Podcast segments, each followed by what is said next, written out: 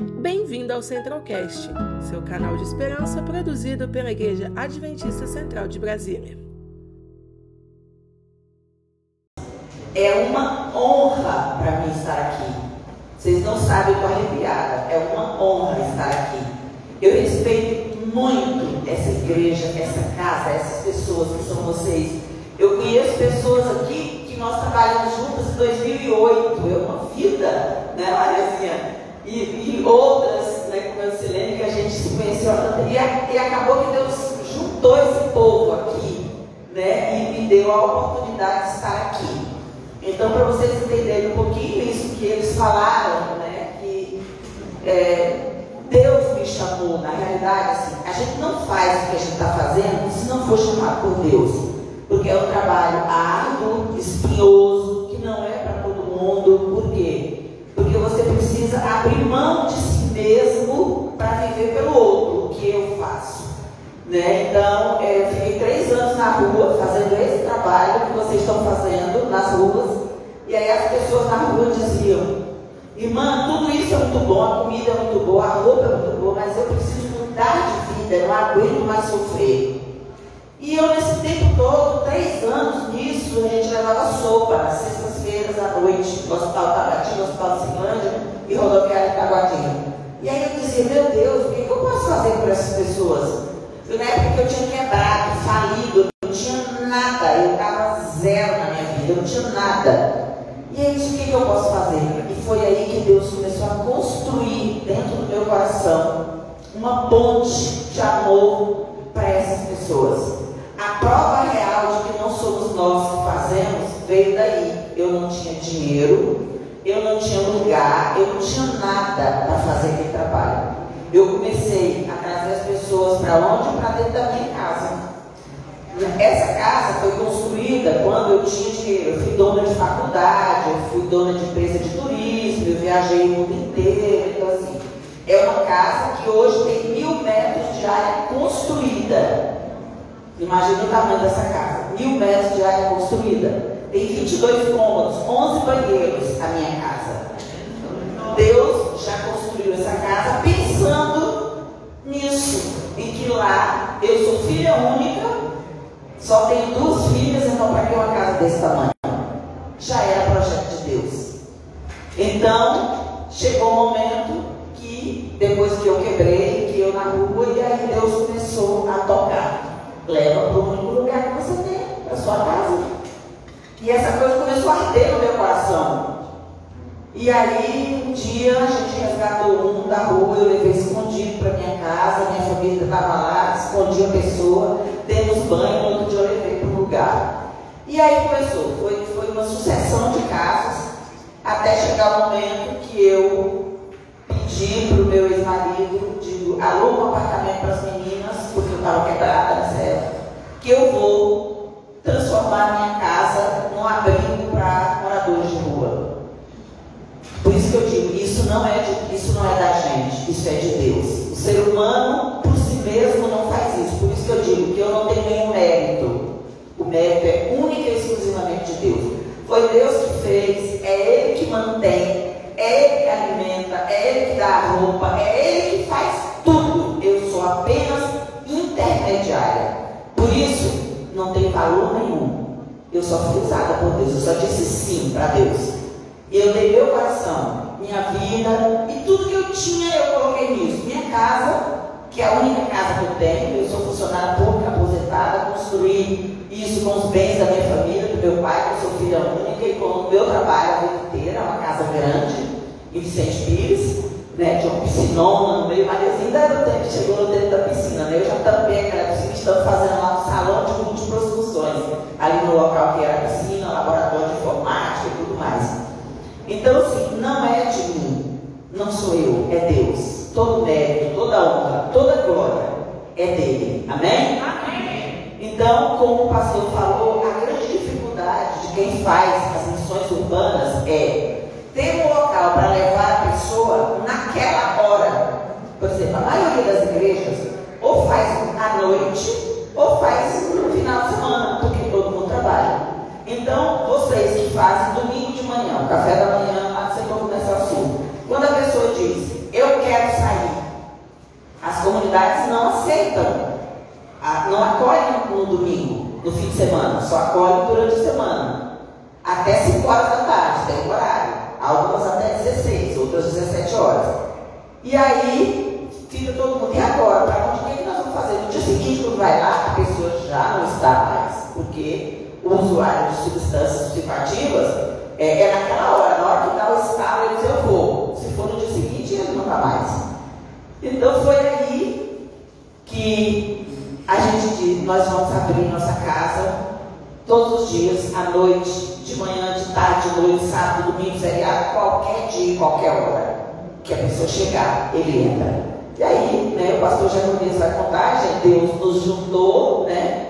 Deus nos juntou, porque tudo isso é a articulação dele, ele nos juntou, conheci o pastor Jeremias, e aí ele levou o pastor Rosnaldo um dia lá em casa com o outro pastor, que eu esqueci o nome. É, e aí foi, sabe criança quando se encontra? Pastor Lucas. Criança quando se encontra e que todo mundo torce pelo mesmo time, que o time ganhou, ria tanto, a gente se abraçava, a gente dizia, meu Deus, nós nos encontramos, que coisa maravilhosa. E daí começou essa parceria com vocês, né, com esse ministério de missões urbanas, que nós vamos caminhar juntos e cada vez mais crescer. O que, é que eu vim aqui fazer hoje? Não foi ensinar nada para ninguém. Foi só trazer para vocês, vamos dizer, um caminho de como fazer esse trabalho. Quando eu encontrar uma pessoa na rua que quer ajuda, o que, que eu faço? Foi isso que eu vim fazer de hoje. Né? O que, como fazer, como ajudar e tal. Então é isso que nós vamos trazer aqui. Deixa eu ver se é seis. Não. Aí, Leandro, acho que está aponta para cá. Ah, isso, meu amado. Eu acho, ser. Eu acho. Aponto para onde? Tá ligado? Tá? Hã? Ah, é do computador. Porque tá Vou o. ver, vou ver se tá ligado aí, acho.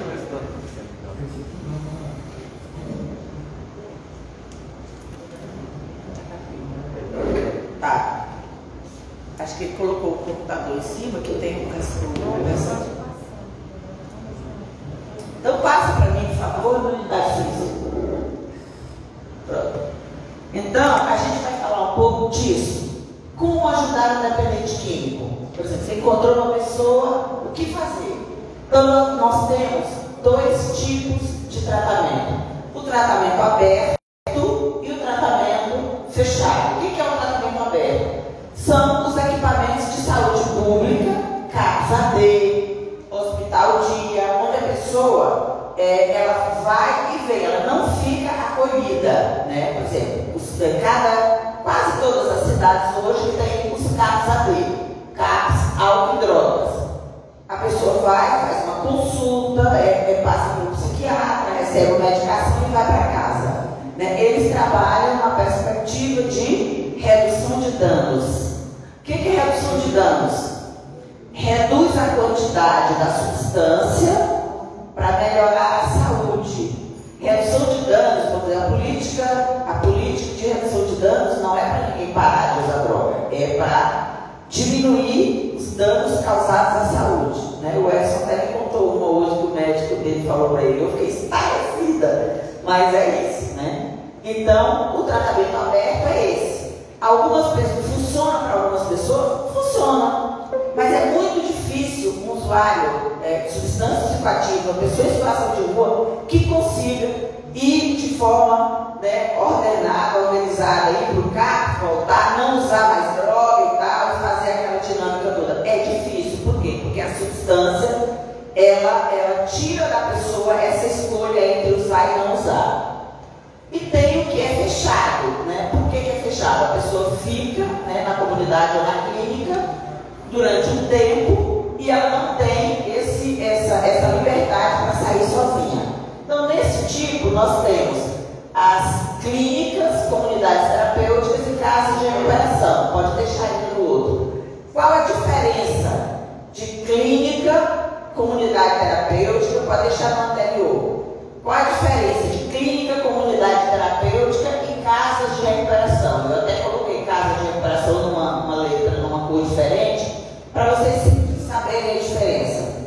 É, alguém sabe qual a diferença desses três equipamentos, clínicas, comunidade terapêutica ou casa de recuperação? Alguém sabe? Não. Então vamos lá. Vou começar pela clínica. A clínica é um equipamento de saúde. Clínica, ela obedece a RDC 50, que é uma resolução da Anvisa, e ela tem é, médicos, enfermeiros 24 horas, é um, é um equipamento hospitalar, onde a qualquer hora que o paciente tiver um surto, alguma coisa, tem uma equipe de saúde lá dentro, enfermeiro, médico, 24 horas. Isso é clínica. Quanto custa para você fazer um tratamento de dependência química numa clínica? Na faixa de 15 mil reais por mês.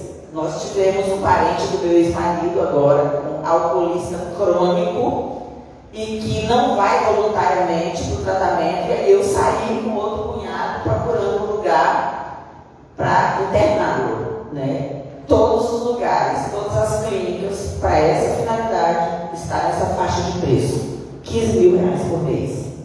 Então, não é fácil, né? Para quem tem um poder aquisitivo realmente muito alto. Então, essa é a diferença. Clínica é médico, enfermeiro, 24 horas, é medicação, tratamento é, é baseado muito na questão medicamentosa, base de remédio. Então, se você chega lá, a pessoa está meio dopadão, meio grogue, né? É, ele, ele, troca uma droga pela outra, né? Ele sai da droga ilícita e vem para uma droga lícita, porque a medicação em excesso, ela é tão droga quanto a outra, né? Comunidade terapêutica. Não, a primeira de casa de recuperação, a última. O que é uma casa de recuperação? Vocês certamente conhecem muitas casas de recuperação. O que é casa de recuperação?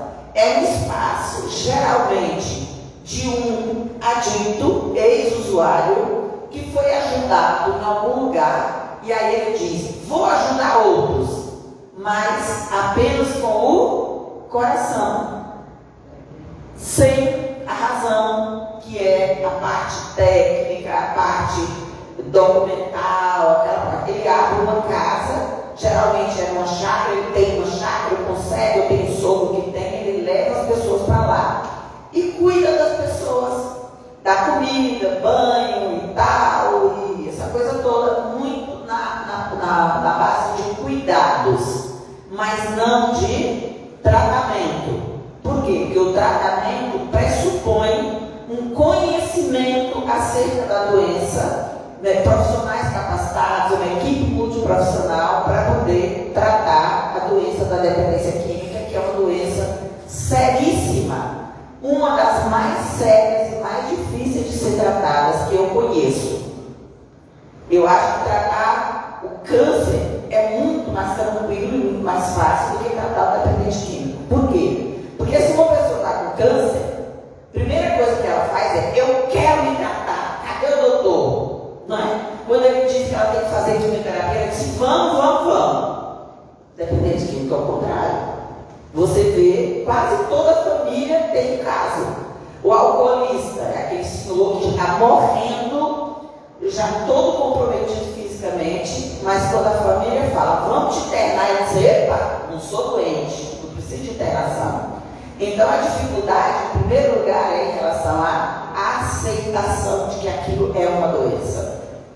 Então, a casa de recuperação é um local onde não tem documentação, onde não tem uma estruturação jurídica, não é uma personalidade jurídica, não tem estatuto, CNPJ e tal. É um lugar onde as pessoas levam outras e cuidam delas, mas não tem algo estruturado. Comunidade terapêutica é exatamente o inverso do que acontece com a casa de habitação. É um local estruturado que tem que ter toda a documentação, né? Começa pelo estatuto, CNPJ, licença da prefeitura, licença da vigilância sanitária, é, registro dos conselhos, Conselho de Política sobre Drogas, Conselho Nacional, Senapred, é vistoriado pela Anvisa, é vistoriado pelo CONEM, é vistoriado pela Secretaria de Justiça e é vistoriado pela Senapred. Então ele passa por todos esses mecanismos de controle. Ele tem que responsáveis técnicos, que são as pessoas que respondem por todo o tratamento. Ele que ter uma equipe multiprofissional, não precisa obrigatoriamente ter médico e enfermeiro, mas você tem que ter uma equipe multiprofissional. Por exemplo, você tem que ter os terapeutas, porque o que, que faz um usuário de substâncias psicoativas ficar, dizer, o que é a base do tratamento numa comunidade terapêutica? O próprio nome já diz, é terapia. Porque o medicamento, ele serve muito para essa primeira fase. Quando ele chega na comunidade, ele chega e se ele não for medicado imediatamente, geralmente ele não aguenta. Por quê? Porque a crise de abstinência, ela vem forte. Ontem nós tivemos um caso lá de um menino, você chegou a conhecer o Márcio, um menino novinho, de 21 anos, do olhinho verde.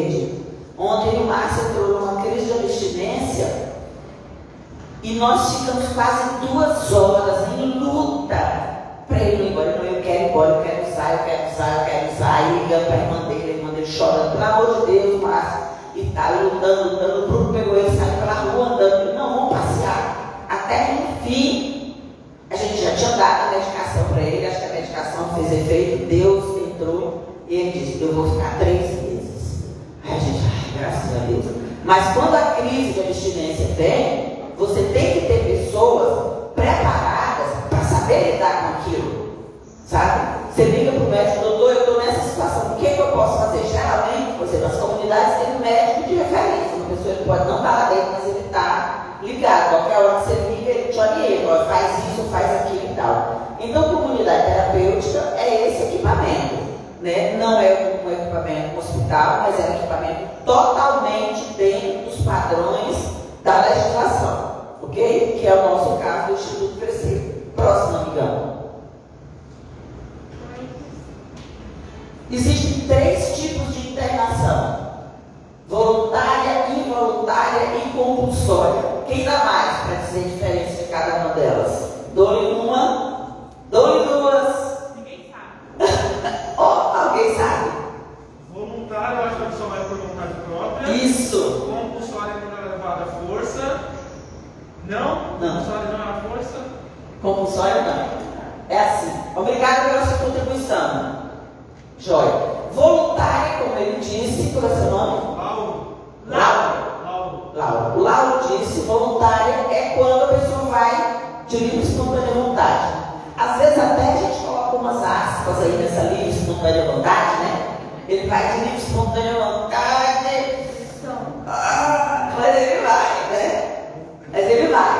A mulher disse, se você não for, acabou o casamento. A mãe disse, se você não for, cua. Então, mas isso funciona como livre espontânea vontade, né? Depressão. Então, as comunidades terapêuticas são um equipamento que só pode acolher no primeiro tópico de forma voluntária. As clínicas fazem internação involuntária. Involuntária. O que é internação involuntária? O nome também já diz, quando a pessoa não vai de livre espontânea vontade. Como que acontece isso? Um sucessoriano lá vai a equipe de enfermagem, é muito triste isso. Eu já fiz uma internação involuntária de uma prima minha, enfermeira, e é duro, viu? Vai na equipe de saúde, bota uma camisa de força, dá uma injeção, bota a camisa de força, bota uma maca, amarra e leva. É muito doído isso, é muito triste, mas se a pessoa está querendo se matar e a família quer fazer alguma coisa, é o jeito. Só quem pode fazer esse tipo de internação involuntária é clínica e hospital. Nunca comunidade terapêutica ou caso de recuperação. Se você ouvir dizer que alguém está fazendo é, internação involuntária, caso de recuperação clínica ou comunidade, denuncie. Isso é crime, tá? Não pode. E a terceira é a compulsória. Quem dá mais? É o cara que está drogadão, é o cara que está. Errou. A compulsória é. O que, que o nome compulsório diz?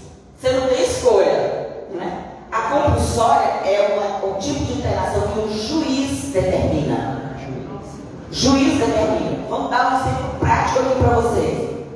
O, a pessoa atropelou uma pessoa na rua, estava bêbada, é alcoolista. Já aconteceu muito isso lá, de receber paciente assim. Paciente não, acolhido, paciente no hospital. diz: ou você vai se tratar de forma compulsória ou cadeia. O que você prefere? Ah, você prefere ir para a comunidade, né? Então, essa, é, esse tipo de interação é a mesma coisa que se ele estivesse preso. Às vezes, ele vai de tornozeleira eletrônica. É, o juiz coloca uma tornozeleira nele, tem uma limitação de espaço e ele fica na comunidade né, de forma compulsória. Quando ele, o juiz manda a documentação e tal, ele tem que ficar lá tanto tempo, e se ele sai, comunidade tem que comunicar ao juiz, porque aí ele é procurado, foragido e ele vai para a cadeia. Então é melhor se tratar. Amém? Próximo. Então, gente, como surgiram as comunidades terapêuticas, né? As comunidades têm uma, uma, um histórico muito recente, né? Antigamente, no tempo lá, lá para antes dos anos 60 e tal, é, usuário de droga era alguém, era, era tido como um bandido, como alguém que era assim, é, é, era alguém abolido da sociedade. Usou droga, era algo assim, totalmente é, é, fora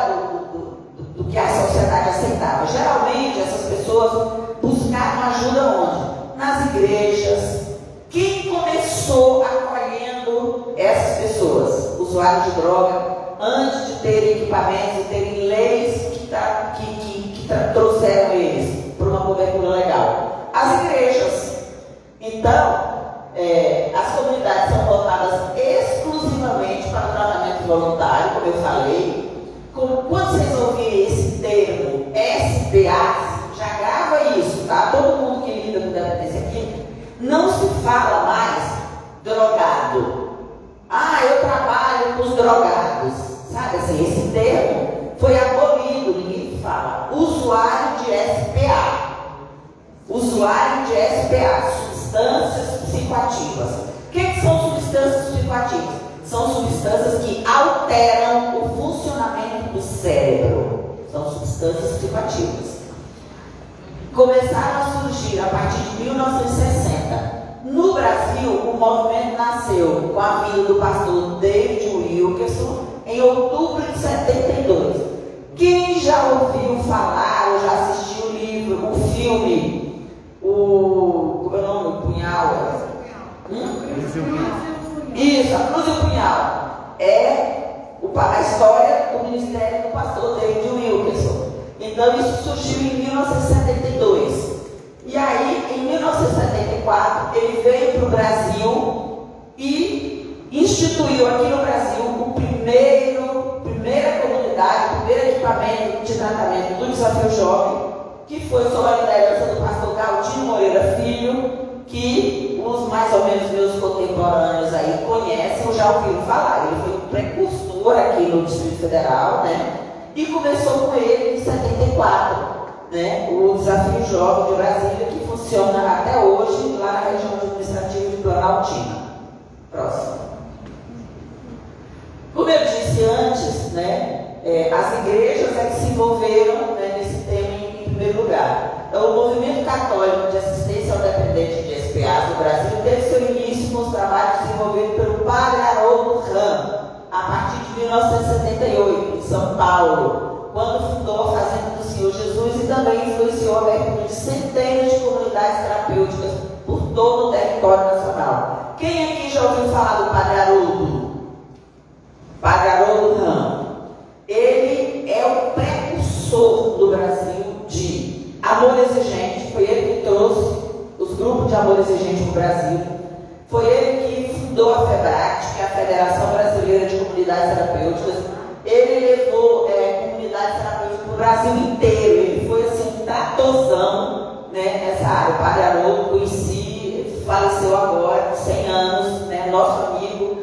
Né, fui diversas vezes em São Paulo, estive com ele diversas vezes. Ele é um, um grande trabalhador da obra de Deus né, para recuperar pessoas. Pode passar. O que define as CTs de outras formas e ambientes de tratamento é a abordagem comunitária como instrumento primário facilitador do crescimento da mudança mudança individual. Então, o que que motiva a mudança? O ambiente comunitário. O próprio ambiente vai moldando os comportamentos das pessoas. Por exemplo, a CT, a nossa unidade 2, tem lá na unidade 2 hoje mais ou menos 70 pessoas. Ela está estruturada e ela tem uma linha de ação, né?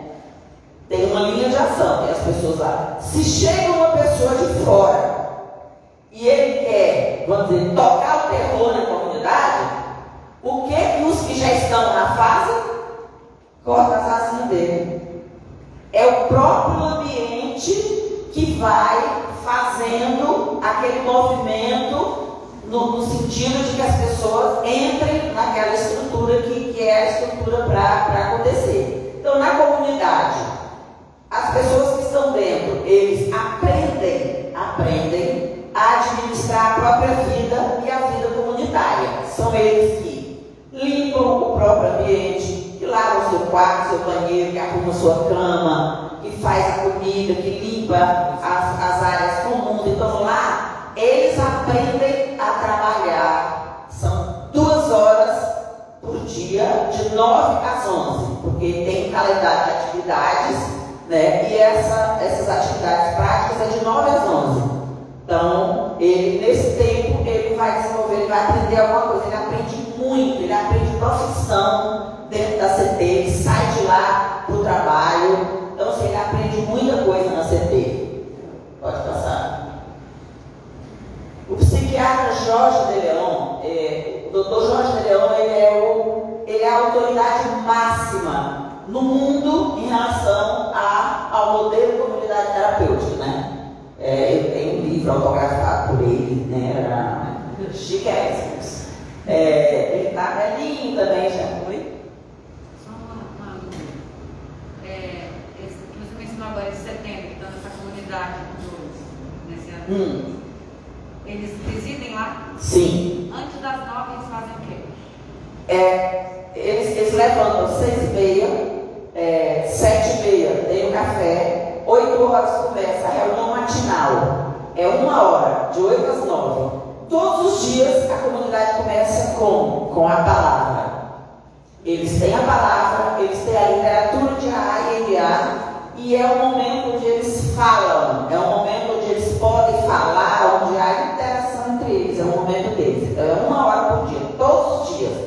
Começa com a reunião matinal e começa com a palavra. Depois das 11. Louvor. Aí depois das 11, ele toma banho, se prepara, ao meio-dia eles almoçam. De meio-dia às 14 eles descansam, dormem. 14 horas, toca o sinal, eles levantam. 14h30 começa as atividades de grupo. Né? Cada dia tem uma temática, tem um, um profissional que faz a temática do dia. Né? Aí, é, Dentro do programa terapêutico estão inseridas todas essas temáticas. Aí, quatro horas é o lanche, termina o lanche, eles vão para as atividades de lazer, jogar futebol, tomar banho de piscina, ler, fazer o que quiser. Às, 17, às 19 horas, janta, e às 20 horas tem outra atividade. Por exemplo, tem dia que tem grupo de AA, tem grupo de MA, tem pastor que vai é, ensinar a palavra, tem futebol, tem videoterapia e tal. E 22 horas encerra as atividades. Então, 22 horas as luzes se apagam e os anjinhos vão para a cama. É, a pergunta dela é importante porque, Ariel, porque quando nós pegamos alguém lá do setor comercial sul e leva para o Instituto Crescer, ele é encaminhado para essa unidade, né? Ele é encaminhado aí para essa unidade. Para a unidade 2, né? É. A unidade de Pires já é a unidade de inserção social, que é a segunda fase. Ele faz a primeira lá no Beregal, fica no mínimo seis meses lá, ele pode ficar até 12 meses, mas ele pode ter a opção de vir para cá com seis meses. Aqui ele é preparado para ir para o mercado de trabalho, para estudar, para fazer o que ele quiser dentro desse crescimento dessa nova perspectiva de vida. Então, o Dr. Jorge de Leon enfatiza que a CT é uma abordagem de autoajuda fora das correntes psiquiátricas, psicológicas e médicas Tá daí é aquilo que eu falei para vocês antes, a, a grande essência da comunidade terapêutica é que ela não é um equipamento de saúde, vou dizer. Ela, eles vão no psiquiatra? Vão. Eles vão no médico? Vão. Mas isso não é o carro-chefe. O carro-chefe é a convivência entre os pares, né, que leva essa natureza terapêutica de todo o ambiente sob sua grande flexibilidade do enfoque da pessoa como um todo e diz que o processo, que é um processo a longo prazo, que deve resultar em mudança pessoal no estilo de vida. Por exemplo, a principal característica da doença da dependência química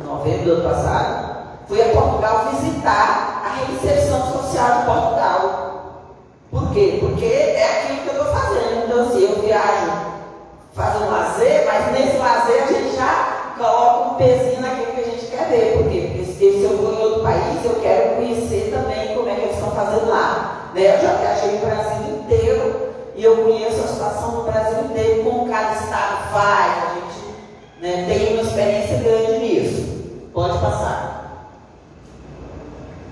No Brasil, a organização. Não, não, sei não, pode passar, você não precisa. Tá. Então, como que começou aqui no Brasil o financiamento de tratamento para dependente químico?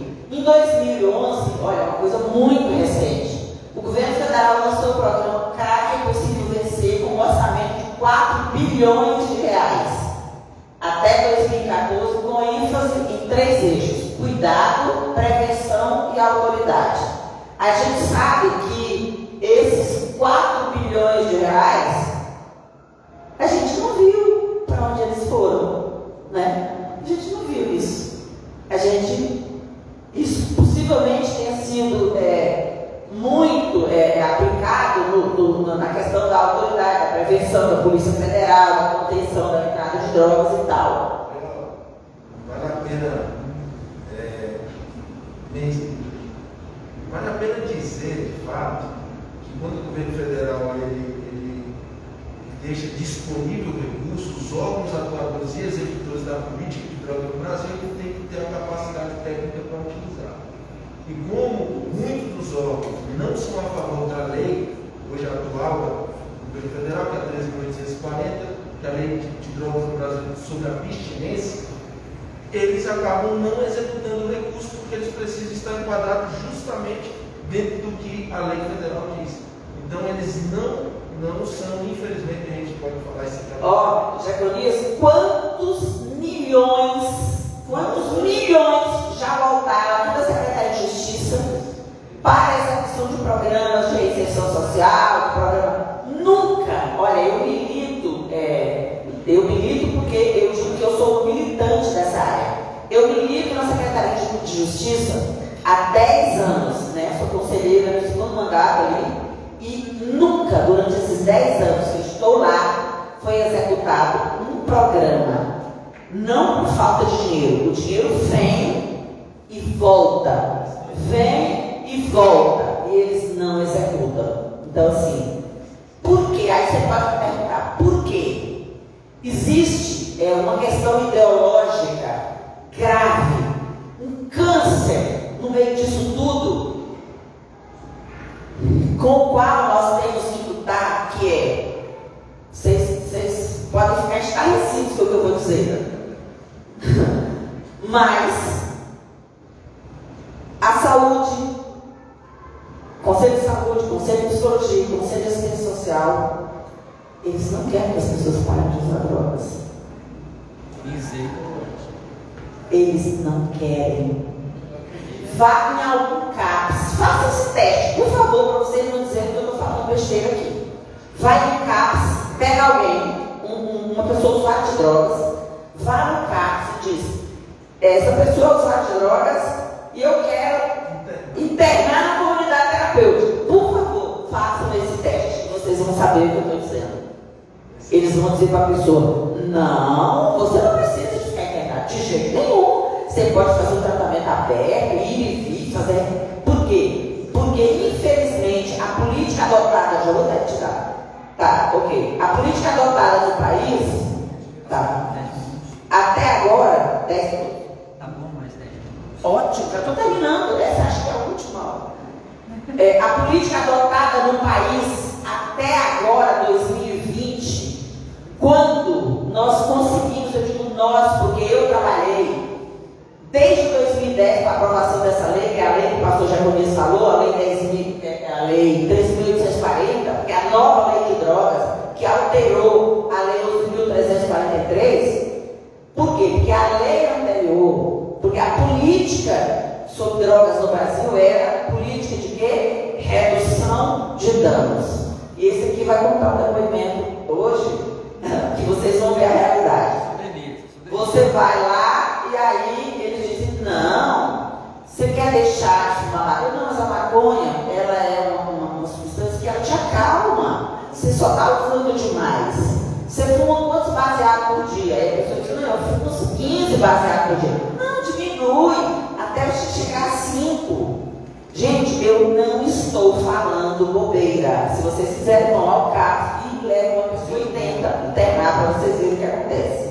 Então, assim, então até agora, até agora, neste governo, não estou aqui para falar de governo, mas neste governo, porque nos anteriores a política era use, mas não doença. Use, mas não cause prejuízo para o sistema de saúde. Agora o governo diz, não use. A política que nós temos agora no Brasil, a partir de 2000 final de 2019, é a política de abstinência, que é não usar. Porque até então era a política de redução de danos. Use, mas não fique doente. Vamos para frente, estou terminando já. Então, no nosso foco, o, eixo é cuidado, né? Então, em 2012, a Senat fez um levantamento e identificou 102 unidades de cuidado no Distrito Federal de Rio, entre comunidades terapêuticas e casas de recuperação. Dessas 102, apenas 21 devem credenciamento junto ao conselho, ou seja, está legal. E dessas 21, apenas 13 têm vagas contratadas pelo governo federal e pelo governo do Distrito Federal. O que é ter vagas contratadas? Sai no edital público, quem tem documentação que atende ao edital entra e consegue é, que o governo financie 50% das vagas. E o governo paga uma fortuna. Estamos ricos, é muito dinheiro. Sabe quanto o governo paga por um, por acolhido? A diária? R$ reais 33 centavos para morar, tomar banho quente, comer, ir para o hospital, motorista, equipe técnica, lençol, travesseiro, cobertor, tudo, tudo, roupa. Quando vocês trazem pessoal do setor comercial, alguma coisa que eles trazem, a gente pode pelo menos deixar entrar na comunidade? Lixo, tudo. De cueca, chinelo de banho, escova de dente, é a comunidade que dá. Com 33 reais e 33 centavos, será que isso dá? É multiplicação, ali. Mas Deus, como eu disse, o dono da obra é Deus e ele já botou um anjo que agora que disse que vai nos dar lençol e toalha de banho. Glória a Deus por isso, aleluia. Porque a luta é grande, mas a fé é muito maior. Porque é ele que faz. Glória, mano. Próximo. Então, ó, isso aqui, se algum dia vocês quiserem é, é, saber um pouquinho mais, a base legal para funcionamento da certeza é RDC 29 de 2011 da Anvisa, Resolução 1 2015 do CONAD, que é o Conselho Nacional, Lei 3.840, que é essa que a gente falou agora, que altera a Lei 11.343, que é a Lei de Drogas, e agora, fresquinha, a Resolução 3 de 2020 do CONAD, que há regulamento o acolhimento de jovens adolescentes usuários de SPA em comunidades terapêuticas. Mas, pastor de agonia, sabe o que está acontecendo? O pessoal que gosta de puxar o, o baseado já entrou na, na, na Câmara dos Deputados para anular essa resolução, porque diz que adolescente não pode ser tratado em comunidade terapêutica em nenhum lugar, porque não tem nenhuma, nenhum equipamento que trate adolescentes usuários de drogas. Então é para deixar morrer, né? Porque se não é para tratar, próxima, estamos acabando. Acho que essa é a última. Pronto, acabamos. Euzinha, meu telefone, meu e-mail. Obrigada. Estou à disposição de vocês. Amo vocês. Obrigada por ter conhecido você.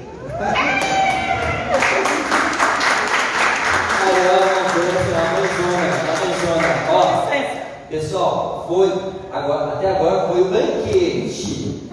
Daqui a pouquinho a Ariel volta para sobremesa. A sobremesa, tá bom? Muito importante é, isso que a Ariel falou. Por quê? Porque a gente tem agora uma pequena noção do que acontece com aqueles nossos irmãos que a gente leva para casa dela, certo? O que é? O que é essa, é, essa, essa casa de recuperação? Que estrutura fantástica! Unidade terapêutica! Unidade terapêutica.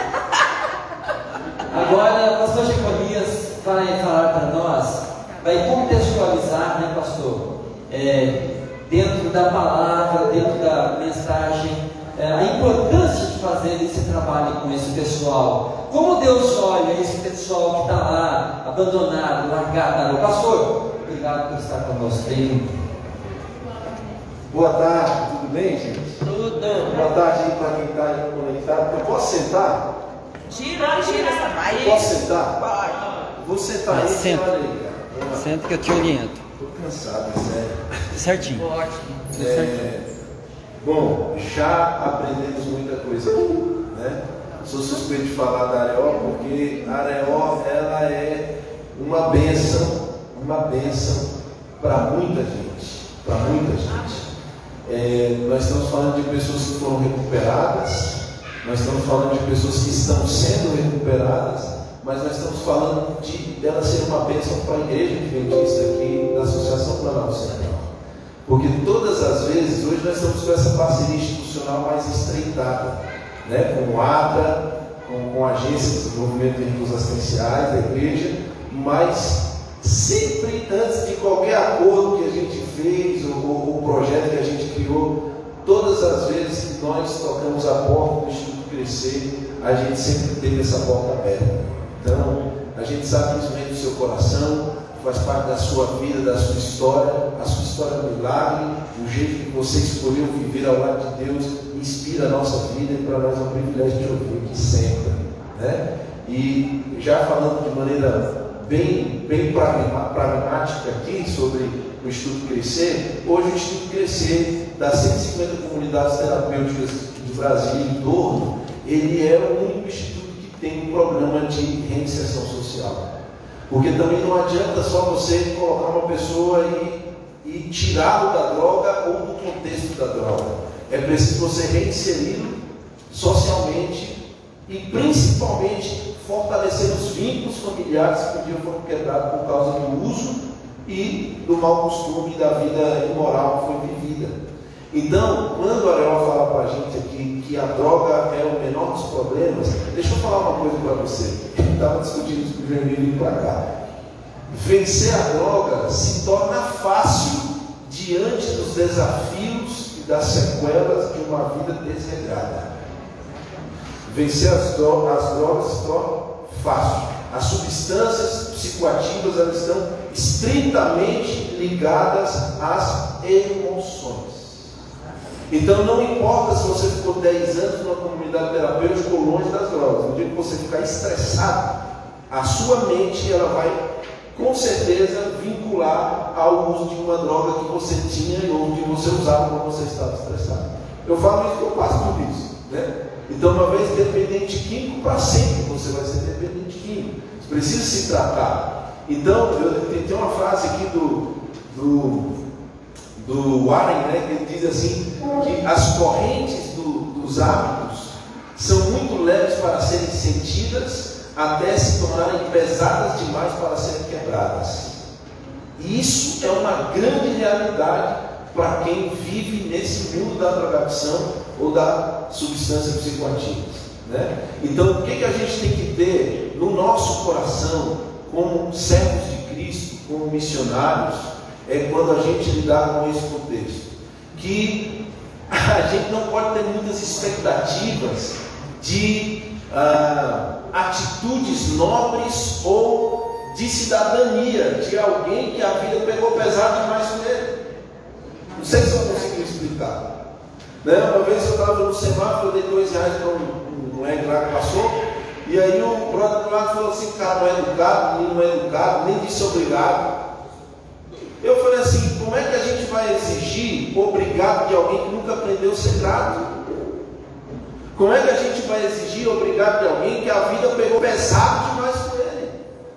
Eu não posso obrigar que as pessoas tratem umas, é, é, me tratem é, da mesma maneira que eu as trato só porque eu acho que ele viveu uma vida como a minha. Ele não viveu uma vida como a minha. O contexto social é totalmente diferente. E sabe o que eu acho bonito que acontece nesse movimento aqui? É que nós estamos falando, gente, de um grupo especial aqui da igreja, de jovens aqui da igreja, e de pessoas que se envolvem, que 90% nunca tiveram nada a ver com esse contexto de drogas. Isso é um grande exemplo para muita gente que não necessariamente você precisa passar por certas dificuldades para você ser sensível e empático à realidade dos outros. Até porque, se o nosso mestre e aquele que nós servimos e seguimos e temos como exemplo máximo é Jesus, Jesus não precisou ser um bandido para poder pregar para um ladrão na cruz. Jesus não precisou trabalhar em meio à prostituição para poder estender o braço para Maria Madalena. Então, essa utopia da questão dos dons e dos talentos, na verdade, é uma grande utopia, de que eu só sirvo para isso. Na verdade, eu, eu não tenho muito que escolher. Né? O verdadeiro servo de Deus, ele não vê uma questão de comodidade da missão. Mas ele vê, sim, o que é necessário ser feito para que as pessoas possam ser encontradas. Então a matemática é diferente, que quando eu, eu fui convidado pelo, pelo para poder participar e, e, estar ali alguns domingos, ou falando, ou trazendo alguém, ou, ou, naquela conversa que realmente foi, foi parecia um encontro de um monte de criança que trouxe o Flamengo, né, fazer propaganda logo. e E ali aquela, as ideias e tal, e aquela coisa, porque a demanda, a demanda que o ministério que vocês têm hoje, ela é completada diante do cenário da instituição é, que a Areol hoje ela gerencia e que faz parte da vida dela. Então isso é muito interessante. Mas é, eu vim falar para você não só sobre isso, mas falar também sobre uma coisa bem interessante. Porque é, eu, eu aprendi isso na pele. Eu aprendi isso na pele. Se tem uma coisa que essas pessoas carregam nas suas vidas, é, é algo que destrói muito mais do que a dependência química, do que a droga, do que o crack. É, é de fato é, uma, a arma hoje mais poderosa do inimigo contra o ser humano. É a arma mais poderosa do inimigo contra o ser humano. Que é muito mais poderosa do que o crack, do que a maconha, do que a LSD, do que o, o, o loló, do que for. Que se chama sentimento de culpa. Essas pessoas carregam na sua trajetória, na sua vida, culpa. Culpa tão pesada que os impede de avançar na sua caminhada. Porque a culpa, ela paralisa e não deixa você ser quem você realmente deveria ser. Então muitos desistem do processo do tratamento porque se sentem culpados. Culpados por causa que a família se quebrou ou que piorou o quadro familiar diante da dependência química que ele leva Culpa porque, de fato, tem gente que era servidor público, como o Anderson lá do Areal, que hoje anda pelas ruas, que era professor da rede de educação e que perdeu tudo. E que perdeu tudo. E que anda pelas ruas hoje. E se você falar assim, vamos reconstruir tua vida, o caminho da reconstrução para ele é muito pesado. E aí entra o que nós falamos, e por, por isso que uma militância social totalmente podre né, que nós temos hoje nesse país, que é contra a comunidade terapêutica, e sabe por que, que elas são contra a comunidade terapêutica? Porque a comunidade terapêutica trabalha um lado que a política pública não prevê e não trabalha, apesar que a política pública hoje no Brasil prevê esse tipo de assistência religiosa dentro dos presídios, por exemplo, dentro dos hospitais, por exemplo. Né? Mas a comunidade terapêutica, por ser uma, uma, um equipamento que ajuda o indivíduo no serviço de convivência, de convivência e fortalecimento dos vínculos, ela trabalha a questão espiritual da palavra de Deus. E como a maioria daqueles que são gestores desses setores que hoje trabalham na política pública ou na execução da política de drogas no Brasil não gostam de igreja, geralmente nós temos essa dificuldade de chegar no CAPS e a pessoa não dá encaminhamento para ela ir para a comunidade terapêutica, porque a comunidade terapêutica tem que ver com a igreja. Só que eles se esquecem que quem inventou, ou pelo menos quem criou a roda do terceiro setor nesse país, foram as igrejas. As igrejas começaram esse movimento de fazer, de ter contrapartida. Hoje a igreja é o maior instrumento na terra para poder socializar pessoas. Ninguém pode provar o contrário. Ninguém pode. Eu só estou aqui por causa da igreja adventista em sétimo dia. Por causa da obra da reportagem, que me ajudou a pagar os meus estudos, por causa que alguém orou, porque alguém pregou, porque alguém entrou um dia no presídio pregou, porque alguém um dia me encontrou no pátio pregou, porque a política pública não resolveu o meu problema e não vai resolver o problema de muita gente. Enquanto tiver gente lá desse jeito. Então, quando nós é, trabalhamos com esse grupo, nós temos que ter essa visão mais holística. Eu acho muito interessante a gente ter essa visão equilibrada e integral das coisas. O que, que acontece por detrás, o que, que acontece na questão política da coisa e o que, que acontece dentro do cotidiano das comunidades terapêuticas e o que acontece no coração de quem está ali. É sobre mais sobre isso que eu vim falar para vocês. E já terminando, é, essa questão ela é, é, é, da, da culpa ela é tão pesada que só a palavra de Deus pode dar paz e a esperança necessária para que alguém reconstrua sua vida. É por isso que talvez, né, se nós estivéssemos falando aqui de uma festa de pintar meio fio na rua, como muitas vezes a gente faz, né, um negócio sem pé nem cabeça, que muitas vezes a gente toma isso como missão, pensando em cumprir a missão e não tocamos vida de ninguém. Talvez aqui estaria cheio, mais cheio que está, porque tem muita gente aqui hoje para o contexto que nós estamos aqui trabalhando. Né? Agora, como nós estamos falando de gente, gente que precisa, de que precisa de quê? Muitas vezes não precisa de você falar nada, apenas sentado lá com o filho e escutar. Você contribuiu mais, mais para ele do que 10 sessões de, de psicólogos é, de uma rede de assistência social totalmente hoje, né? aplicada como Então, é, a gente precisa ter em conta que esse é o contexto do coração de quem está ali. Né? E eu aprendi isso no dia que eu estava no seminário de teologia na Argentina, e eu gostava de sentar no terceiro andar da biblioteca, e de lá eu olhava todo mundo de cima e ficava observando as pessoas. Eu, eu gosto muito de observar as pessoas, né? como é que é aquela, como é que é aquele ser humano como é que ele anda, é engraçado. Olha como é que ele, como é que passa a mão, tem um tique, né? Tá. Olha, e aí, como tinha gente de 52 países diferentes naquele lugar, eu me diverti muito. Aí eu falava, ali só pode ser peruano, né? Não, ali só pode ser. O brasileiro você já sabia quem era, porque ele, a voz dele chega antes dele. Fala alto demais, se expressa demais, abraça todo mundo, né? A gente tem essa característica. E eu estava olhando assim, e, e entre, a, entre a biblioteca e o centro de saúde, onde se faz medicina, onde tem um hospital lá, que é até um hospital simulatório, terceiro andar dentro assim, é um hospital de simulação. Muito fera lá o lado, né? Na Argentina, nossa universidade. É, tem um, uma parte toda verde assim. Só que tem um canteiro certinho para você pisar no concreto e chegar até os espaços. Mas o povo começou a fazer o quê? Piseiro, né, piseiro, fizeram piseiro lá no lugar e marcou o caminho. E agora eu ficava observando lá de cima, ó, um ano, um pouco vendo isso aí. Eu falava, rapaz, ninguém mais quer andar pela parte do concreto.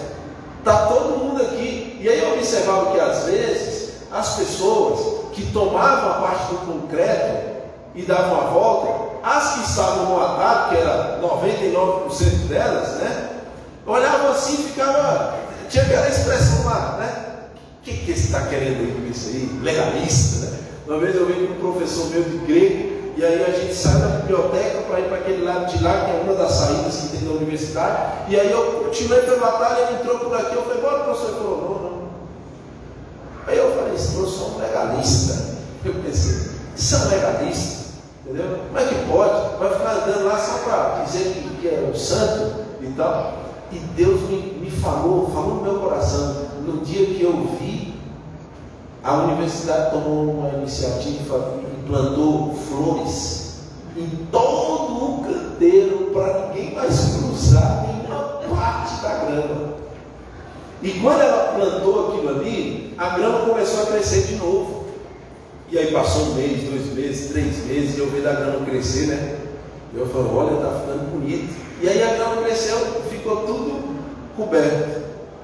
Quem olhava de baixo não tinha noção, mas eu que estava olhando de cima, sempre via a diferença que a grama que foi pisada nunca mais foi tão verde como aquela que não foi pisada.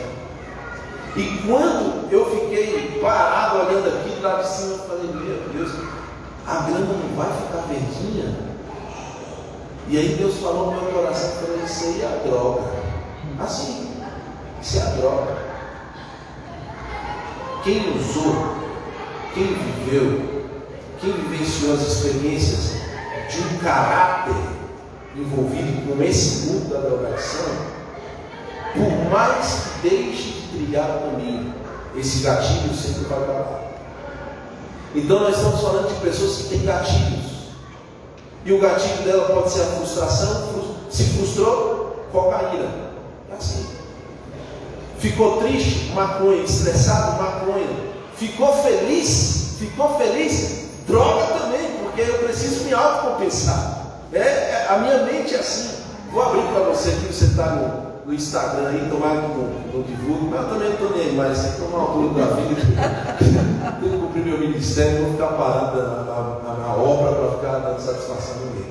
Mas é, eu me lembro a primeira vez que eu comprei o Civic, né? Meu sonho era ser, um Civic.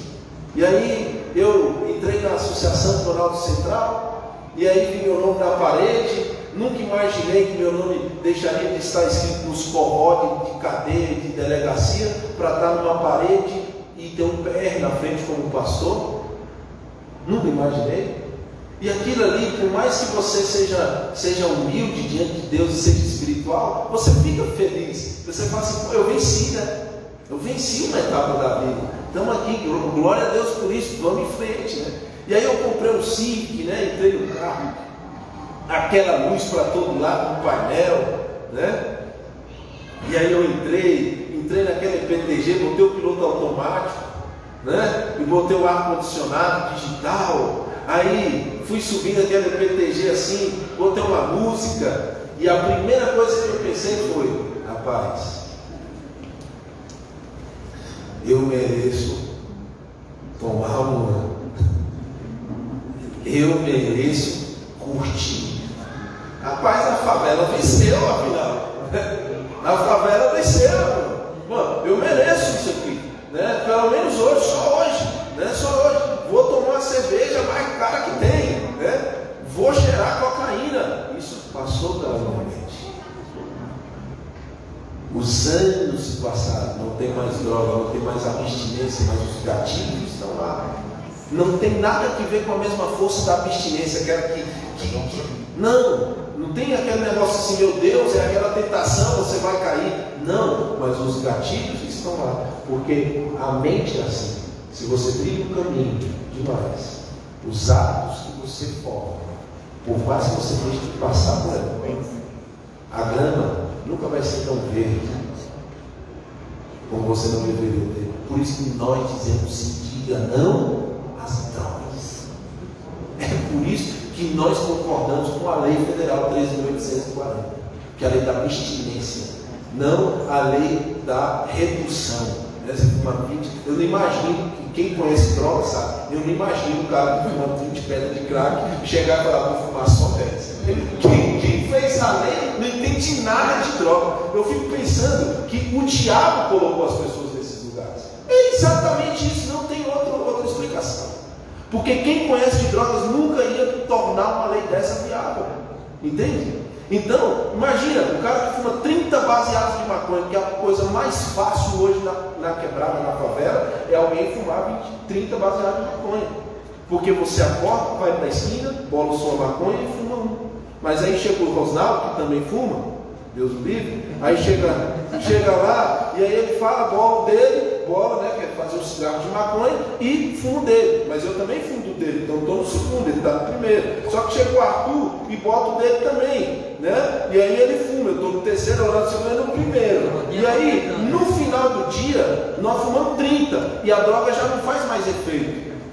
Por isso que eu vou para drogas mais fortes. E aí eu digo para você do contraste das drogas entre a periferia, entre as cidades carentes e as cidades que têm mais acesso a muitas coisas. Porque o jovem da periferia só tem o quê? Aquilo para viver. A droga é o fim dele, não é o meio. E a droga no meio das pessoas que têm dinheiro, a droga é o meio. Entende? Você fuma maconha, vai para a tua natação, vai para o teu inglês, vai para. Por isso que os maiores defensores que tiram a roupa e vão para a rua hoje para dizer da legalização, nunca pisaram numa favela um dia. São todos moradores, por exemplo, da Asa Norte, do Lago Sul. Da... Existe problema de morar aqui? Não. Entendeu? Mas você não pode dizer em nome da favela aquilo que a favela não defende, porque a mãe da favela e quem está lá diz não à droga diz não à droga. Então, amigos, nós dizemos não a drogas como adventistas do sétimo dia. As drogas, elas têm o papel é, é, de destruir a vida e as famílias das pessoas, principalmente a mente de alguém.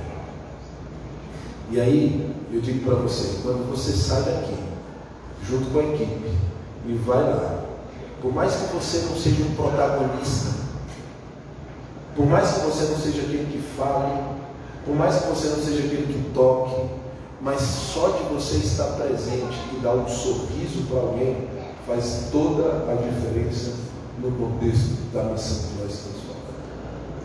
Porque ali ninguém sorri para ninguém. O lugar onde nós estamos, eu estou lá sempre, né, durante a semana, estou lá, teve aquele aquele problema do homicídio e tudo lá. Você viu foi uma discussão tão sem pé nem cabeça que o estômago, não foi nem, vou falar que foi maldade, mas o estômago, o estresse levou aquilo a ser feito, porque os caras eram os melhores amigos ali. E quando o cara viu, já tinha feito. Então nós estamos falando de pessoas que precisam de fato da palavra de Deus na vida delas. É por isso que nas comunidades terapêuticas, e hoje nós estamos buscando a frente parlamentar de apoio, a Areó já está aí, né? a gente está só ali fazendo interrupção para a Areó junto ao vice-presidente da Câmara, o deputado Delmarço, é, nós acreditamos que na comunidade terapêutica o melhor remédio é Jesus de manhã, meio-dia e à noite. Esse é o remédio da comunidade terapêutica. Porque quando Cristo entra na vida de alguém, Cristo entra para ganhar aquela alma. Tem um texto que eu separei vários para você, que diz Eduardo sobre as pessoas vulneráveis. Mas eu vou ler só o terceiro para você. Que fala assim, ó, ajudando os excluídos a encontrar uma nova carreira. E olha só o que diz assim, ó, ao se consagrar os filhos de Deus a essa obra, muitos se hão de agarrar a mão que lhes é estendida para o salvar. São constrangidos a se desviar dos maus caminhos. Alguns dentre os libertados podem se erguer por meio da fé em Cristo a elevadas posições de serviço, sendo-lhes confiadas responsabilidades na obra de salvar almas.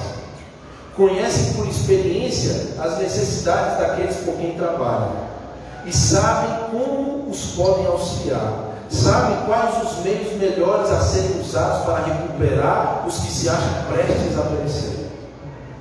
Enchem-se de gratidão para com Deus pelas bênçãos recebidas. O coração é-lhes avivado pelo amor e as suas energias fortalecidas para erguerem os outros que jamais o poderiam fazer sem o quê? Sem auxílio. Sem auxílio. Tomando a Bíblia como guia. Olha o que, que diz a senhora White. E o Espírito Santo como ajudador e consolador vem abrir-se diante deles uma nova carreira Cada uma dessas almas acrescentadas ao corpo de quê? De obreiros, provida de recursos e de, de instrução quanto à maneira de salvá-los para Cristo, torna-se uma colaboradora dos, dos que lhe trouxeram a luz da o quê? Da verdade. Assim Deus é honrado e provida e promovida a sua, a sua verdade. Olha que bênção. E é isso que vai acontecer aqui agora. Com o testemunho que a vai trazer. Alguém que recebeu o auxílio e hoje contribui para a salvação daqueles que um dia ele fez parte. Então esse é o sonho. Eu estou aqui com o John, John estava, vou abrir aqui, viu John, aqui nós estamos em casa, ele estava preso um dia, a gente pregou, ele já leu vários livros de Eduardo, já tem dois meses que ele está na rua, a gente está junto, está andando junto, a igreja está abraçando ele. Em breve ele vai estar envolvido mais ainda nesse corpo de Cristo como missionário. Amém. Porque esse é nosso sonho, quando do nosso lado tiver aqui pessoas que um dia nós abraçamos lá. Isso é cumprir o Evangelho de Cristo. Talvez é, não há tanto holoforte sobre essas coisas, mas nós não estamos em busca disso. Nós estamos em busca de cumprir uma missão que Deus colocou no nosso coração e que é extremamente bíblica e profética. Né? Então, que Deus possa nos abençoar para que a gente possa seguir esse caminho de continuar sendo esse auxílio especial para aqueles que tanto precisam. Amém. Glória a Deus. Pastor Jeconias, muito obrigado, pastor. John, eu já te vi. Onde foi? Lá no setor comercial sul? Aqui na igreja? Já, nós já vimos ele. Foi, no, foi no, nos Instagram da vida. Foi? Ô, senhor, vem aqui, meu amigo. Vem cá. Vem cá. Johnny. Gente, ó, agora a última, a última palavra, a última parte, vem aqui, é com a Areó. Quero só te dar um abraço. Deixa eu ver se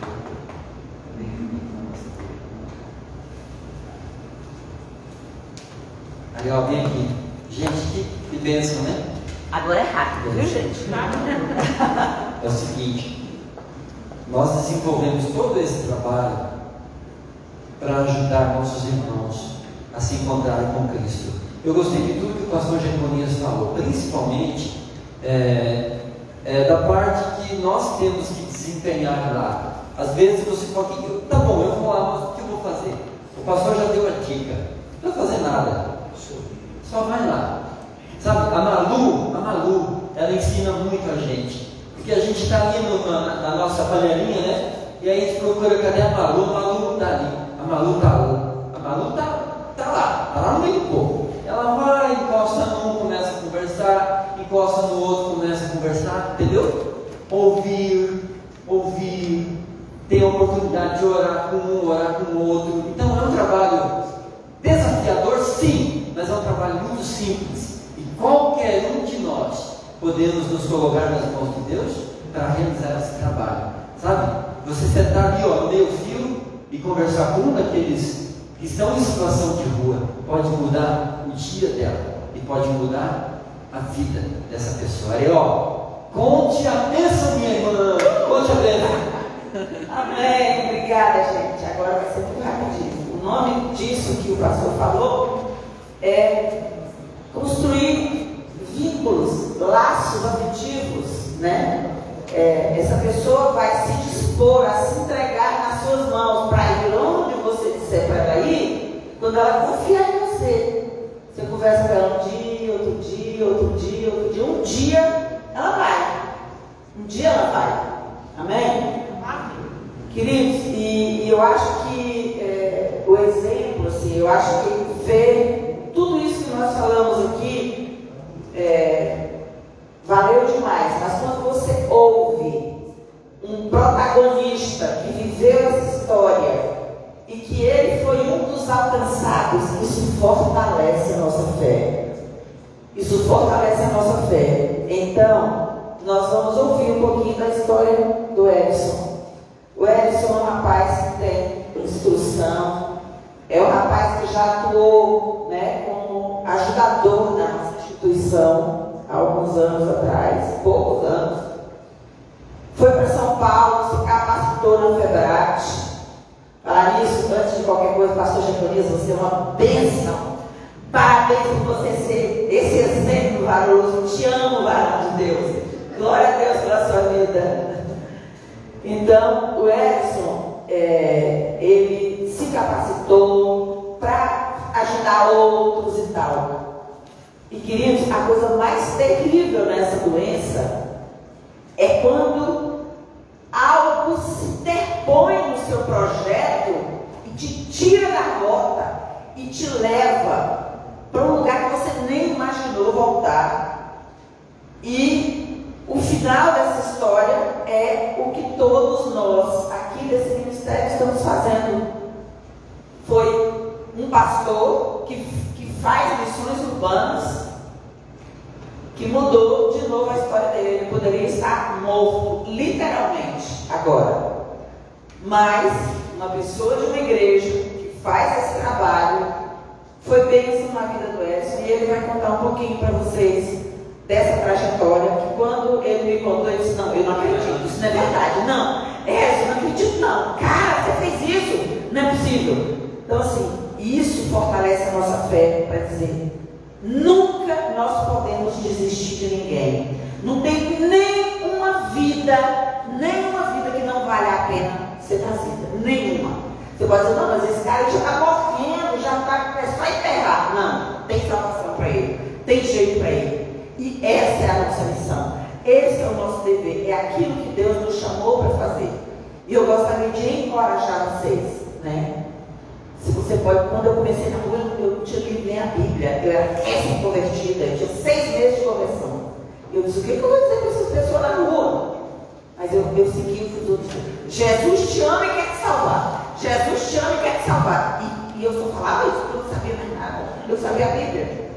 Mas existia um calor, um amor no meu coração por aquelas vidas que eu sabia que se eu sentasse ali, né, eu já dei com a Malu naquele dia, e ela vai todo mundo, e ela diz, oi fulano, conhece todo mundo pelo nome.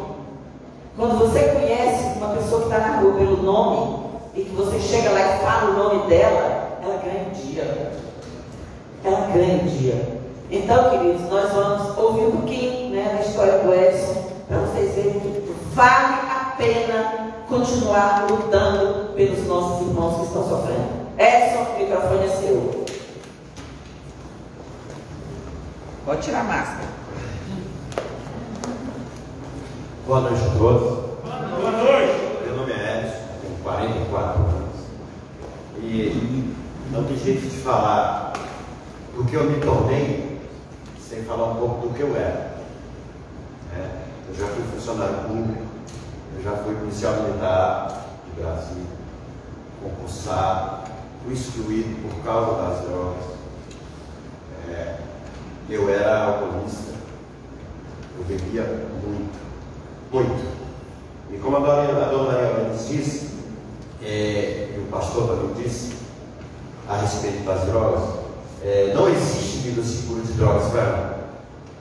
Porque eu tenho uma doença que é incurável e fatal. E o pior de tudo, ela mata envergonhando.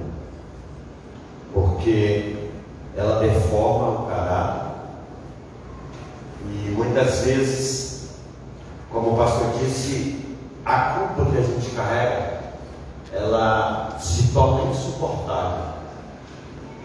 E a única maneira que a gente tem de amenizar esse peso é usando. Porque quando eu uso eu esqueço, porque quando eu uso eu consigo conversar com as pessoas, eu consigo olhar nos olhos das pessoas sem ter que baixar a cabeça. Porque tudo que as pessoas fazem ou falam, de uma, de uma forma ou de outra, me ofende. Por quê? Porque eu já não faço mais parte desse meio. Eu estou excluído. Porque muitas vezes eu me excluí, ou a própria sociedade me excluiu. Porque eu não faço parte do meio. Então, a tendência é que quando a gente não se encaixa no meio é a gente se excluir. Então, é, eu era casado, tenho seis filhos, fui casado aos 17 anos, tinha minha casa, tinha carro, tinha emprego, mas é, um casamento muito conturbado que levou ao divórcio. E nos últimos sete anos, é, eu, a minha vida é entrar e sair de comunidade terapêutica ou de casa de recuperação. Porque eu não consegui mais me enquadrar. Porque em um dia eu saí de casa para trabalhar, eu tinha casa, tinha esposa e tinha meus filhos. No outro eu não tinha absolutamente nada. Perdi casa, perdi esposa, me distanciei dos meus filhos, me distanciei da minha família. E ainda não fui parar nas ruas. Mas entrando e saindo de comunidade terapêutica. E a minha vida antes das drogas, eu sempre fui frequentador de igreja. É, eu sempre gostei muito de, de, ler a palavra de Deus. Eu já li a Bíblia 11 vezes. E eu sempre tive uma relação muito boa com, com a igreja, com Deus. E eu não entendia por que, que eu não conseguia sair daquela situação. Então eu conheci o Instituto Crescer, eu acho que em 2018, final de 2018 ou início de 2019. E essa chama se reacendeu, que a minha vontade sempre foi trabalhar nessa área. Porque eu sentia necessidade de retribuir aquilo que alguém tinha feito por mim. E muitas vezes a gente sabe como fazer, mas não tem oportunidade de fazer. E o Instituto, através da Dona Beatriz, é um lugar que a gente tem oportunidade de fazer isso. Ela, ela, o Instituto proporciona meios da gente fazer, através de capacitação, através de, de todo um apoio que você necessita. Então, eu fui para o Instituto Padre Haroldo, em São Paulo, e fiz o curso da FEBRAS, que era justamente para trabalhar nessa área. Né? Eu queria, eu, minha, minha ideia era ser conselheiro, né? que toda a comunidade precisa de conselheiro. E fiquei lá por sete meses. E assim que eu fiz o curso da Febrate de São Paulo, que era uma coisa que era para me ajudar a me manter de pé, aconteceu justamente o contrário. Eu não consegui ficar no instituto. Eu fui para minha minha folga desse final de semana, não voltei mais. Apenas com a mochila que eu estava nas costas. Quando eu me dei conta, eu estava no Rio de Janeiro. No Rio de Janeiro, eu não, não, não me dei muito bem. Eu estava em Copacabana, não me dei muito bem, não gostei muito. É uma cidade maravilhosa, muito bonita. Mas para morador de rua não é nada. Então, eu, a minha ideia era ir para São Paulo. Então, peguei a Dutra e fui subindo. Barra Mansa, Barra do Piraí, Piraí, Resende, Volta Redonda, Itatiaia. Quando eu cheguei em Itatiaia, eu voltei para trás. Voltei a, a maioria do, do trecho desse, desse percurso a pé. Voltei para a cidade chamada Barra Mansa. E aí eu conheci uma moça, também das ruas, que ela falou, vamos para Guarapari, Guarapari não. Eu vim, eu fui para Guarapari, a pé. Guarapari, fiquei seis meses em Guarapari, de Guarapari eu fui para a Bahia, para a casa da minha mãe. E aí eu consegui falar com minha mãe, minha mãe falou, não, vem para cá, aqui, não sei o que faz. Mas eu não tenho um problema onde quer que eu chegasse, porque eu não conseguia mais enxergar o que era certo e o que era errado, o que era bom e o que era ruim. Eu não media as consequências daquilo que eu fazia. Eu não entendia que quando eu usava, quando eu me, me drogava, eu atrapalhava todo mundo, principalmente meus filhos. Porque meus filhos, quando eu começava a beber, eles já.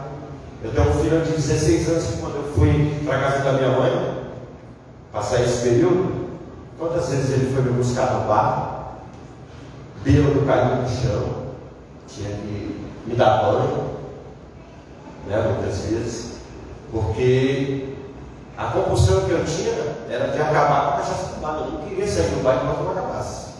Então, na verdade, ela sempre acabava comigo primeiro. Porque ela não vai acabar.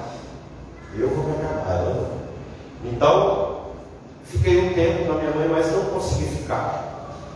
É porque a gente inventa, inventa muitas desculpas para a gente mesmo e sempre que achar o culpado. Então, dessa vez, o culpado que eu achei foi o marido da minha mãe, porque ele não concordava com eu bebesse. Então, eu discutia muito com ele, então eu falei: não, eu não vou atrapalhar a da minha mãe. Fui embora, vim para Brasília de novo. Tudo isso que eu estou falando, gente, é a pé, carona, e as cidades que têm assistência social, às vezes a gente consegue uma passagem de uma cidade para outra, de no máximo 100 quilômetros. E aí voltei para Brasília, e de Brasília eu fui para Guarapari novamente. E essa última viagem que eu fiz para Guarapari foi uma das mais complicadas, porque eu já saí daqui dizendo para Deus que era a minha última viagem, eu não queria voltar, que era para nessa viagem ele encerrar minhas contas e para mim estava finalizado, porque eu já não suportava mais, eu não tinha forças para lidar com isso. E fiquei mais seis meses em Guarapari, voltei para Brasília, e aí quando eu voltei para Brasília eu ficava ali próximo aos testes de Taguatinga. E esse pastor que a dona Ariel Denis mencionou, é o pastor Jonathan, eu não sei nem que congregação ele é, eu nunca nem perguntei. Mas uma coisa interessante que é, todas as vezes, a primeira vez que ele foi lá, lá o pessoal me chamava de carrega, porque na rua ninguém chama ninguém pelo nome, é só pelo apelido. Porque a primeira coisa que o inferno tenta tomar da gente é a identidade. Né? Então, você sem identidade é mais fácil de manipular. Então, ele falou para mim, cara, você precisa sair dessa. E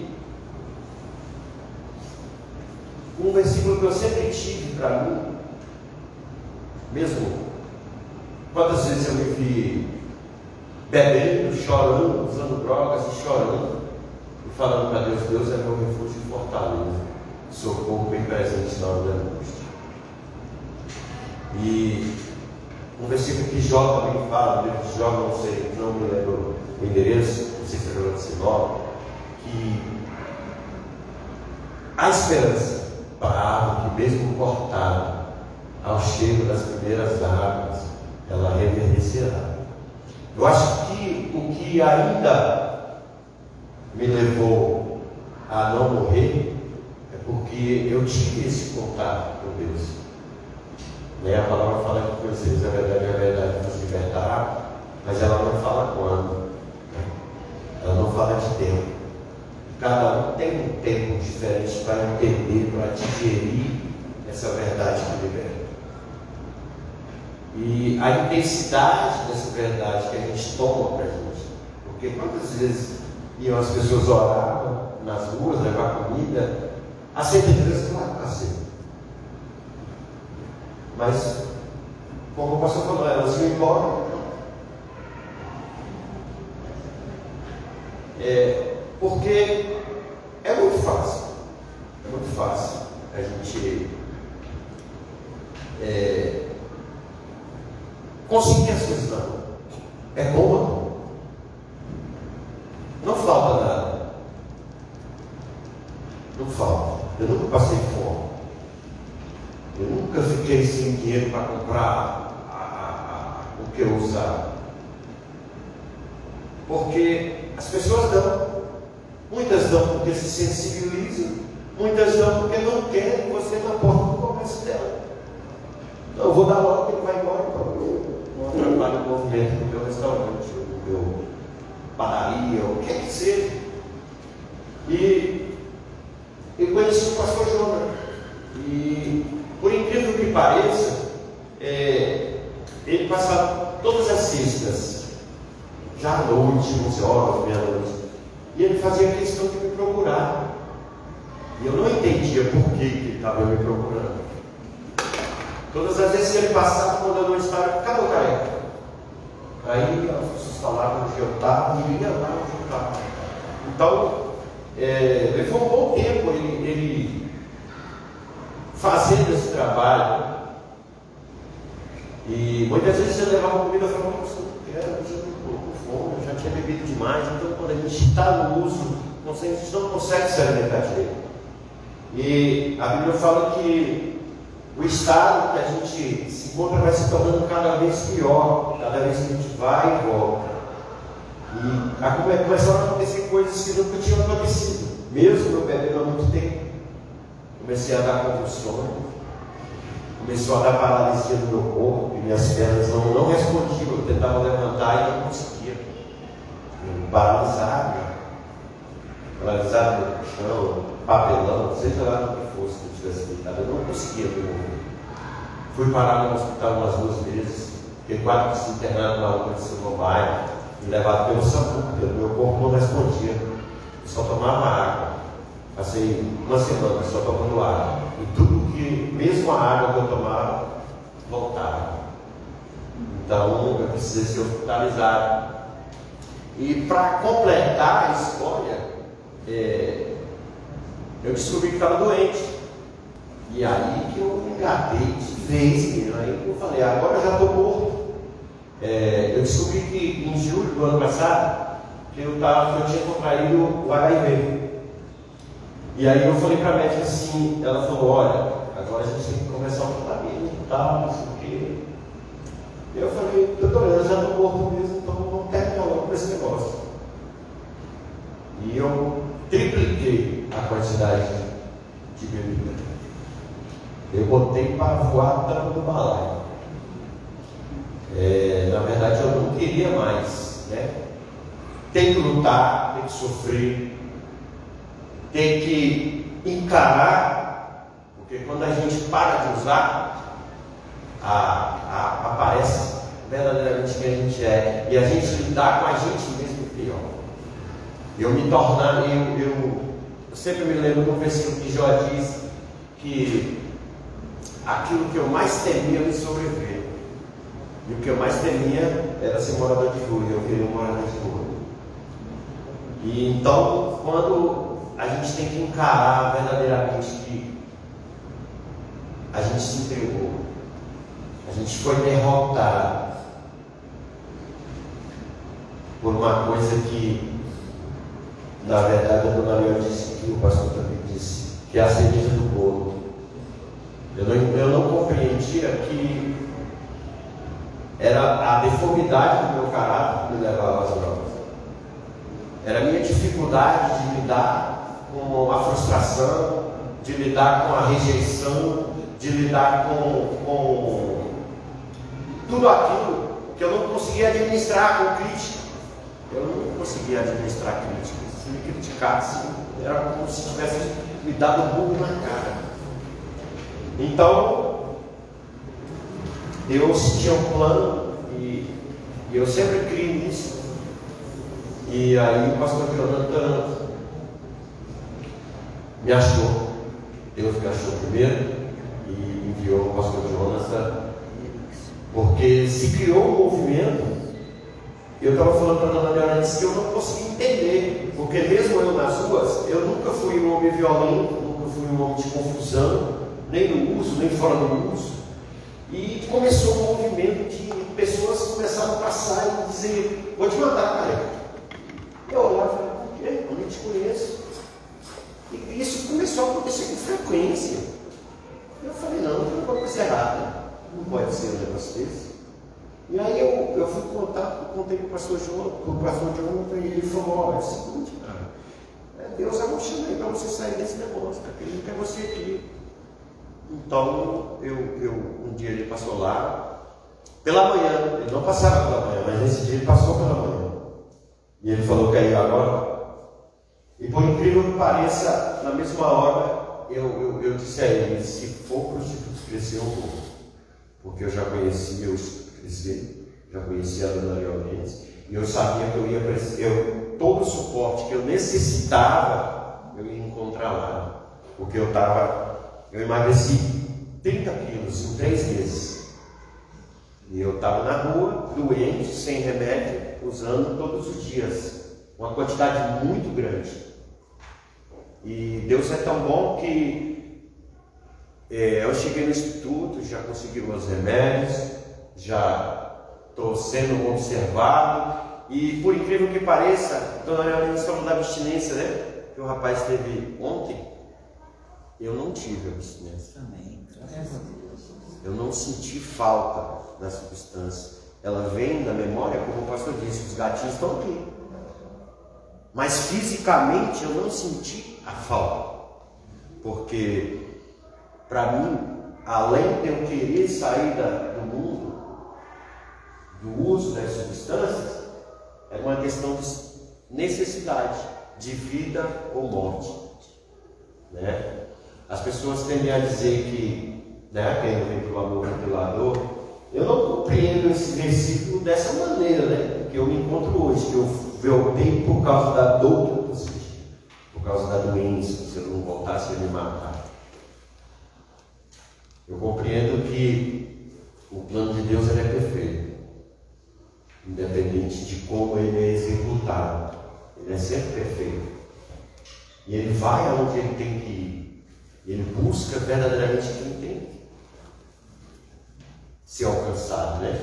Então, é uma coisa que vale.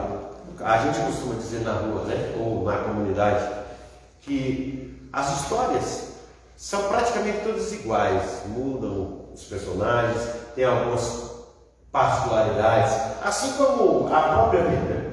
Os evangelhos, cada um conta a história da maneira que viu, que estava presente. Então, na verdade, a, a, a vida do, do, do adicto, ela tem essas peculiaridades. Cada um vai ter uma história diferente para contar, ou a mesma história. E o que eu posso dizer é que só por hoje eu não, não uso, não vou usar e não tem pretensão de usar. E amanhã, amanhã Deus já providenciou. Né? Amanhã Deus já providenciou. Então o que eu preciso fazer é simplesmente não usar. Muito obrigado.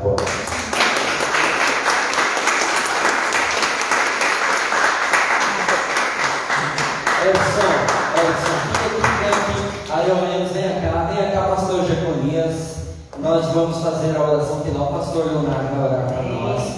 Muito obrigado por compartilhar a sua história de vida conosco. Muito obrigado, de coração, tá? Você é a cereja do bolo nosso hoje. É, você é o bolo todo, viu, Edson? Tá bom? Eu quero agradecer a presença do Johnny, né? Ó, o Johnny é aquilo que a gente fala lá missão por rua, tá? A gente vai, às vezes, não fala nada, mas a, presença, a nossa presença ali faz a diferença. Eu não sei para a vida dos outros, mas você, na minha vida, fez a diferença aqui, viu? Deus te abençoe, tá bom? Pastor Jaconias, obrigado. Mãezona, Deus abençoe. Ah, que bênção. Pastor, olha. Antes da oração, queria te dizer, careca, que, que para Jesus, seu nome é Edson escrito lá no livro da Bíblia. Amém. Não só o seu, do Johnny, de todos nós aqui. O nosso papel é ir e colocar mais nomes no livro da vida. E também gostaria de finalizar um verso muito conhecido, Mateus 25, como você mencionou os evangelhos. Mateus 25, 35 diz: Pois tive fome e vocês me deram de comer, tive sede e me deram de beber era estrangeiro e me convidaram para a sua casa. Eu estava nu e me deste de vestido. Estava doente e cuidaram de mim. Estive, estava na prisão e me visitaram. E o rei dirá, depois me perguntar, Senhor, quando que nós fizemos essas coisas? E o nosso rei dirá, eu lhes digo a verdade. Quando fizeram isso ao menor destes meus irmãos, foi a mim que fizeram. Então nós precisamos ir porque nós estamos fazendo cumprindo o chamado de Jesus para cada um de nós. Vamos orar? Amém. Querido Deus, nosso Pai, nós estamos aqui, Senhor, agradecidos. Aquecidos pelo poder do Espírito Santo, Amém. para sairmos, impactarmos a vida de muitas pessoas. O nome do Erickson, eu tenho certeza que está escrito no livro da vida, porque Jesus morreu por ele e por cada um de nós que ele tenha certeza da salvação em Cristo Jesus, como o Johnny também, Areó e todos que estamos aqui. E que pelo poder do Espírito Santo nós possamos sair e encontrar mulheres, encontrar homens, para que também sejam salvas por Cristo Jesus, que conheçam a Ti e também possam largar este vício, essa dependência que infelizmente ataca não somente emocional, a parte psicológica, mas toda uma família, toda a estrutura de cada pessoa. Por isso, nós rogamos, clamamos pelo poder do Espírito Santo para que mais pessoas possam ser restauradas, mais pessoas possam ser conquistadas e também vencer esta dependência e vencer em ti e por ti. Agradecemos pelo cuidado que o Senhor tem por cada um de nós Abençoe o Instituto Crescer, que continue crescendo, como o próprio nome diz, para a tua honra e para a tua glória. Que o Senhor seja o centro, derrame muitas bênçãos, traga recursos, aumente as dependências, que assim mais pessoas possam vir. Que o Senhor esteja com, com todas as instituições que temos também, com o pastor Jeconias, com o ministério lindo que ele realiza, e conosco aqui, da Igreja Central de Brasília, que a nossa família alcance mais pessoas para que nossa família cresça. Eu oro em nome de Jesus. Amém. Amém. Conheça também nossos outros podcasts, Centralcast Sermões e Centralcast Missões. Que Deus te abençoe.